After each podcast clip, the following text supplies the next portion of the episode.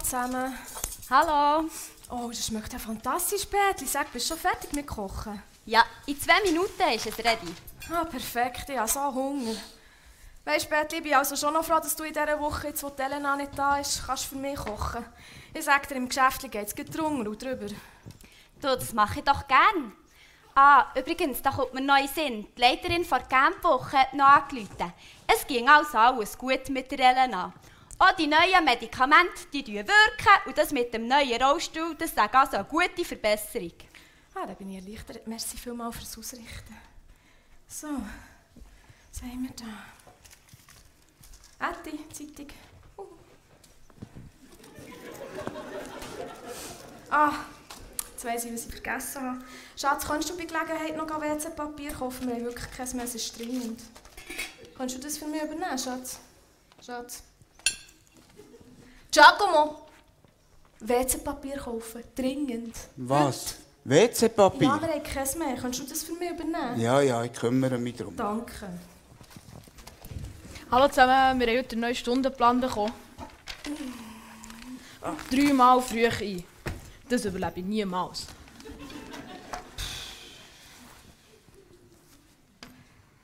Du, was heisst da TTG? Te Technik und Textils gestalten, das solltest du doch langsam wissen, Mami. Ja, Entschuldigung, als ich noch in die Schule gegangen haben wir nicht so komische Abkürzungen gehabt. Und NMG. Natur, Mensch, Gesellschaft. MGS? Musikalische Grundschule. So, die Suppe ist fertig, die Zupfe ja auf dem Tisch. Ich glaube, wir können essen. Betet eigentlich die Lehrerin noch? Am Anfang der ersten Stunde. Frau Stilz, die haben wir sicher nicht, nein. Ätti, wir sind nicht mehr in Zeit vom Zweiten Weltkrieg. Das darf man heute gar nicht mehr. Also bei uns, da hat der Lehrer auch recht. Wir gegen am Anfang der ersten Stunde noch gebetet. Ja, ja, vermutlich noch zusammen mit dem General Gisa. Nein, nein, er hat schon recht. Nach dem Lehrplan 21 ist doch Gebet jetzt wieder ein Schulfach. Ha, ich habe es vor mir. Ihr glaubt mir es nicht. Hört gut zu. TTG. Transformierendes, tiefgläubiges Gebet. Oder NMG. Nähkästchen Geplauder mit Gott. Oder, ich habe noch eins, MGS. Mit Gebet siegen. Ha? Schatz, hör auf. Er glaubt dir das noch. Und überhaupt, Gebet als Schulfach, das ist doch ein Widerspruch in sich. Gebet kann man nicht lernen. Gebet muss direkt aus dem Inneren rauskommen, vom Heiligen Geist inspiriert. Also, bei uns, im hinteren Blumenbach-Schulhaus, dort hat Frau Auenbach manchmal schon mit uns gebetet. Obwohl, das es eigentlich wäre verboten gewesen. Ja, also, ich habe das immer sehr mutig gefunden. Also gut, wir beten noch. Segne, Vater, diese Speise uns zur Kraft und dir zum Preise. Amen. Amen. Wow, Papi, das Gebet ist jetzt wirklich tief aus dir rausgekommen. Direkt vom Heiligen Geist inspiriert. Ja, ja, unser charismatischer Papi. Wein predigen und Wasser trinken. Ja, ja, wenn es nach dir ging, würde ja sowieso niemand mehr beten. Übernimm doch du das Tischgebet. Du weißt doch, dass man den Altzopf nicht abschneiden sollte. Apropos Zopf, ich habe Hunger. Können wir endlich anfangen essen, bitte? Also, ich bete nochmal.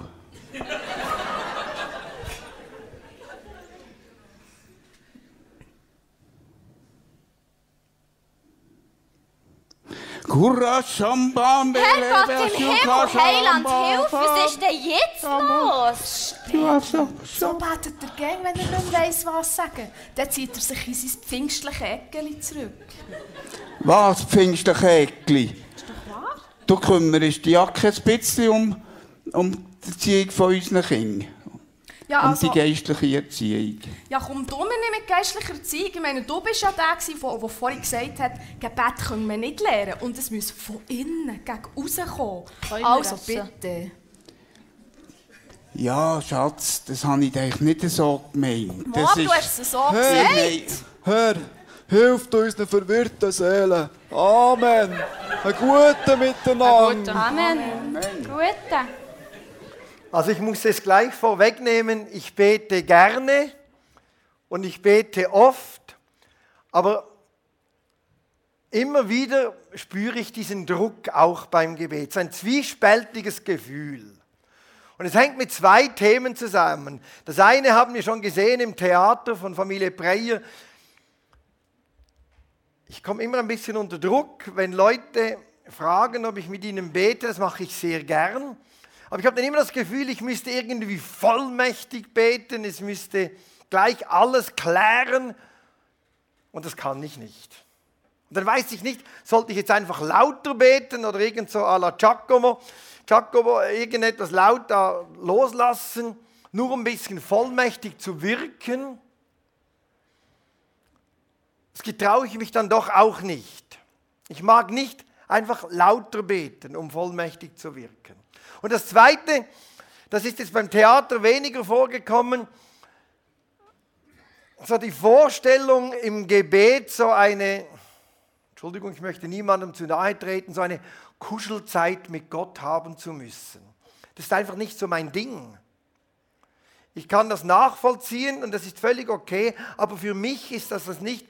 Und wenn dann das Gebet um, vor allem um diese beiden Themen zentriert, dann komme ich irgendwie unter Druck. Dann denke ich, entweder sind die Leute enttäuscht, wenn ich mit ihnen bete. Ich weiß noch, damals zur Toronto-Zeit war eine Frau, die hat mich gebeten, im Gottesdienst mit ihr zu beten. Da habe ich gesagt, das mache ich sehr gern. Ich vermute jedoch, sie werden nicht umfallen. Und dann ist ihr ein dezenter Last vom Herz gefallen und hat gesagt, bin ich froh, weil ich habe einfach ein Anliegen. Und habe gesagt, ja, für das bete ich sehr gern.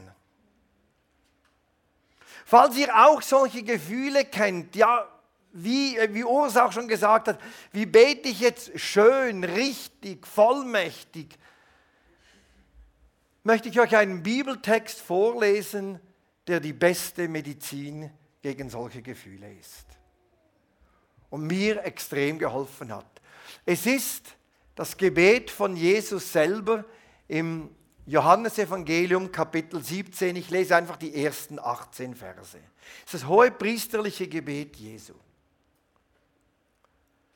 Als Jesus diese Rede beendet hatte, blickte er zum Himmel auf und sagte, Vater, die Stunde ist gekommen, setze deinen Sohn in seine Herrlichkeit ein, damit der Sohn deine Herrlichkeit offenbar machen kann.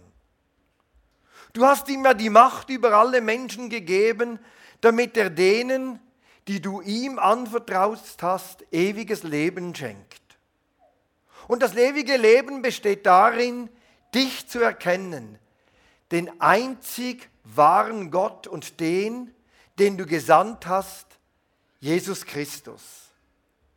Ich habe deine Herrlichkeit auf der Erde sichtbar gemacht denn ich habe die Aufgabe erfüllt, die du von mir verlangt hast. Vater, gib mir nun wieder die Herrlichkeit, die ich schon bei dir hatte, bevor die Welt geschaffen wurde. Ich habe dich den Menschen bekannt gemacht, die du aus der Welt ausgesondert und mir anvertraut hast. Dir haben sie schon immer gehört und du hast sie mir gegeben. Sie haben sich nach deinem Wort gerichtet und wissen jetzt, dass alles, was du mir gegeben hast, von dir stammt. Ich habe ihnen die Worte weitergesagt, die du mir gegeben hast, und sie haben sie aufgenommen. Sie haben erkannt, dass ich wirklich von dir komme und sind zum Glauben gekommen, dass du mich gesandt hast. Jesus hat hier im Johannesevangelium soeben seine Abschiedsrede gehalten und über seinen kommenden Tod gesprochen. Und nun betet er. Und ich möchte weniger auf den Inhalt des Gebets eingehen, der hat es in sich, als mehr auf die Dynamik, die in diesem Gebet hier stattfindet. Und es ist eine Medizin, gerade für meine zwiespältigen Gefühle, die ich hier habe. Und die erste Medizin, die hat mir unglaublich geholfen, dass es im Gebet etwas ganz Spannendes stattfindet. Und zwar, unsere Worte zu Gott werden zum Wort von Gott für andere Menschen. Ist euch aufgefallen, wenn ihr dieses Gebet lest, da betet Jesus zum Vater, aber wir lesen ja diesen Text in der Bibel im Wort von Gott an uns. Und wir wissen nämlich nie ganz genau, für wessen Ohren dieses Gebet bestimmt ist. Ist es für den Vater auf alle Fälle, zu ihm betet Jesus ja, aber es ist auch für die Ohren der Jünger bestimmt, die mit Jesus hier zusammen sind. Und es ist wichtig, dass sie hören, was er betet und wie er betet. Es ist wichtig, es ist so wichtig, dass dieses Gebet, das Jesus zum Vater spricht, zum Wort Gottes an uns alle wird. Nicht nur für die Jünger, sondern an uns alle. Es ist bei den Psalmen das Gleiche. Lauter Gebete zu Gott, die das Wort für Gott an uns werden. Geht uns ja bei den Worship-Songs auch so. Wie oft begleiten uns diese Liedtexte und sprechen zu uns, obwohl wir sie ja Gott zusingen. Und dann merken wir plötzlich, hey, das ist eine Botschaft. Es hat mich tief bewegt am letzten Sonntag, als die eine Person nach vorne ging und gesagt hat, wie sie im Gottesdienst realisiert hat, was sie gesungen hat und dann auf das hin reagiert und gehandelt hat. Es ist genau diese Dynamik, die hier stattfindet. Das Wort, das wir Gott sagen, wird zum Wort von Gott an andere Menschen. Also beten ist nicht einfach eine Privatsache, so dass ich zurückgezogen für mich allein in der Zweisamkeit erlebe. Das auch. Aber es ist ein gemeinschaftliches Erleben. Es ist wichtig, dass wir miteinander beten. Und zwar nicht nur, damit dann endlich mal etwas passiert, so quasi noch der letzte Schliff, sondern wenn wir miteinander beten, werden unsere Gebete zum Gebet, zum Wort von Gott für andere. Okay, das kann natürlich auch mal entgleisen. Also ich weiß noch, mir hat mal einer gesagt, du, wenn dann der und der betet, musst du gut zuhören. Er will dir nämlich etwas sagen. Also der hat es mir dann jeweils gebetet.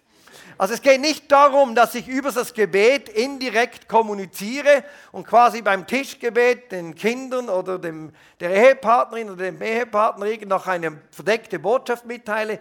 Um das geht es gar nicht.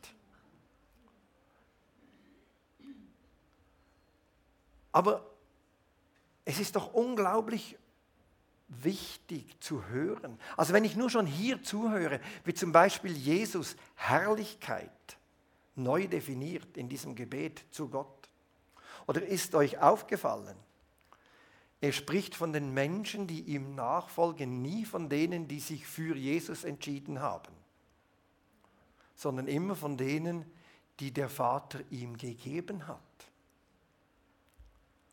Das sind unglaublich wichtige Dinge, die wir dort hören, plötzlich im Gebet. Und ich habe schon so oft erlebt, wie ich beim Zuhören, wenn andere gebetet haben, wie mein eigener Glaube gestärkt wurde. Mein eigenes Vertrauen auf Gott. Noch einmal am letzten Sonntag ist das ja auch geschehen in all diesen Erlebnisberichten. Das war für mich unglaublich glaubensstärkend zu hören, was die verschiedenen Menschen erlebt haben. Und da hat Gott zu mir gesprochen, das waren ja eigentlich Loblieder an Gott, diese Erlebnisberichte. Aber sie wurden zum Wort Gottes für mich. Manchmal denke ich, es ist auch unwahrscheinlich wichtig zuzuhören. Und ich lerne von Menschen, wenn sie beten, wenn sie zum Beispiel durch Schwierigkeiten gehen. Wenn ich lernen kann, wie rede ich mit Gott, wenn Gott mit mir nicht redet. Kennen wir ja diese Erfahrungen. Wie gehen andere Menschen damit um, wenn sie Gott nicht verstehen? Was sagen sie ihm? Das hat mir schon so oft geholfen, miterleben zu können, wie andere dann beten. Oder manchmal, wenn andere Menschen Gott danken. Plötzlich merke ich, ja, hallo. Ich habe ja allen Grund, Gott auch zu danken. Das macht mich selber wieder dankbar ihm gegenüber. Wenn ich höre, wofür andere Gott danken. Und deshalb ist es wichtig, dass wir zusammen beten. Und deshalb ist es wichtig, dass wir aufeinander hören und jede Situation unseres Lebens vor Gott im Gebet zur Sprache bringen. Das hat ja Jesus auch gemacht. Er hat ja dann auch im Garten Gethsemane gebetet. Es ist ihm ja auch nicht leicht gefallen, ans Kreuz zu gehen und zu erleben, wie er betet, wenn er einen Weg gehen muss, den er nicht gehen möchte, hilft ja mir auch. Und deswegen möchte ich uns ermutigen, viel zusammen zu beten. Alles vor Gott zur Sprache zu bringen. Und jetzt kommt die zweite Medizin. Jetzt, sobald dann, ja, jetzt beten wir zusammen, jetzt bringe ich das vor Gott zur Sprache. Ja, ich kann nicht so schön beten. Und ich kann nicht so vollmächtig beten. Und dann ziehen wir uns in unsere Ecke zurück und manchmal bleiben wir dann ganz ruhig, wenn wir uns in unsere Ecke zurückziehen und brechen dann nicht in ein Gebet aus wie Giacomo, der dann statt Toilettenpapier zu organisieren irgendetwas gemacht hat. Die zweite Medizin, die mir aufgefallen ist in diesem Gebet hier von Jesus, das Gebet hat seinen Ursprung in Gott selber. Beten ist keine Erfindung von mir, uns Menschen. Ich muss gar nicht wissen, wie ich beten soll. Es gibt übrigens einen wunderschönen Text im Römerbrief. Wir wissen nicht, wie wir beten sollen. Denke ich immer, das ist einer der treffendsten Sätze der Bibel. Ich weiß es wirklich nicht. Aber es, das Gebet hat seinen Ursprung ja in Gott selber. Der Sohn betet hier zum Vater. Also das Gebet ist etwas, was in Gott selber schon stattfindet. Und wir können da nur uns einklinken. Hier betet der Sohn zum Vater. In Markus 16, da schreit der Sohn zum Vater. Mein Gott, mein Gott, warum hast du mich verlassen? Im Lukas-Evangelium Kapitel 10, da lobt der Sohn den Vater. Und in Römer 8, da betet der Heilige Geist zum Vater, indem dass er seufzt und stöhnt. Also wir müssen das Gebet nicht erfinden und eben tiefgläubig transformierend von Herzen, direkt vom Heiligen Geist inspiriert. Was für ein Druck. Das müssen wir nicht. Wir können uns einfach einklinken in das, was bei Gott sowieso schon geschieht. Wir haben Anteil am Gebet des Gottes selber. Schreien und seufzen, das bringen wir also alle noch zustande. Und das hat ja der Sohn am Kreuz gemacht. Das macht der Heilige Geist offensichtlich tagtäglich für uns. Und Gott zu loben, wenn etwas gut geht, bringen wir auch noch zustande. Das hat der Sohn auch gemacht. Und hier in Johannes 17 betet der Sohn, dass der Vater ihn nicht einfach dem Tod überlassen soll. Also das Gebet kann ich auch noch nachvollziehen. Das schaffen wir auch noch. Ich muss, musste oft an meine Schwiegermutter denken. Die hat das oft gebetet als gute Katholikin. Steh mir bei in der Stunde meines Todes. Ich habe gedacht, das ist gar kein dummes Gebet. Ich bin noch nie gestorben. Ich habe keine Ahnung, wie das sein wird. Und Jesus selber hat ja hier auch dafür gebetet. Das können wir. Also da habe ich gemerkt, als ich das so angeschaut habe, dass sie, das ist gar nicht so eben tiefgläubig transformierend. Irgend, jetzt muss mir etwas in den Sinn kommen, was mir noch nie vorher in den Sinn gekommen ist. Und es muss so vollmächtig sein, dass es gleich alle Probleme der Welt löst. Muss es nicht. Es reicht, wenn ich mit Millionen von Menschen und mit Jesus zusammen bete, steh mir bei in der Stunde meines Todes. Es reicht, wenn ich mit Jesus zusammen und mit Millionen von anderen Menschen schreie, mein Gott, mein Gott, warum hast du mich verlassen? Und es reicht, wenn ich mit Jesus zusammen und mit Millionen von anderen Menschen Gott lobe in den Momenten, wo er eingegriffen hat und ich etwas von seiner Herrlichkeit gesehen habe. Das reicht. Vollkommen. Also ein bisschen salopp gesagt, das bringen wir noch hin. Mich entlastet der Gedanke, ich muss das Gebet nicht neu erfinden. Ich habe Anteil an dem, was Gott schon tut. Und manchmal, wenn mich etwas beschäftigt, dann überlege ich, wie betet jetzt Gott dafür? Wie betet er jetzt für diese Situation? Ich weiß noch, ein Jugendlicher, der sich mal bekehrt hat, haben wir ein Fußballmatch gemacht und dann hat er vorher gebetet, dass wir gewinnen. Und dann plötzlich kommt er zu mir und sagt, oh, was macht jetzt Gott, wenn die anderen auch gebetet haben? Oder da hat er irgendetwas gemerkt, wenn ich mir überlege, was betet Gott jetzt für diese Situation, dann wahrscheinlich nicht, dass unser Team gewinnt. Vielleicht hätte er andere, über, andere Anliegen. Aber ich kann mir dann überlegen, welche. Und es tut mir unglaublich gut zu überlegen, was ist Gott überhaupt wichtig in so einer Situation? Worüber freut er sich? Worüber schreit und klagt er? Es ist nämlich nicht das Gleiche, worüber ich schreie und klage.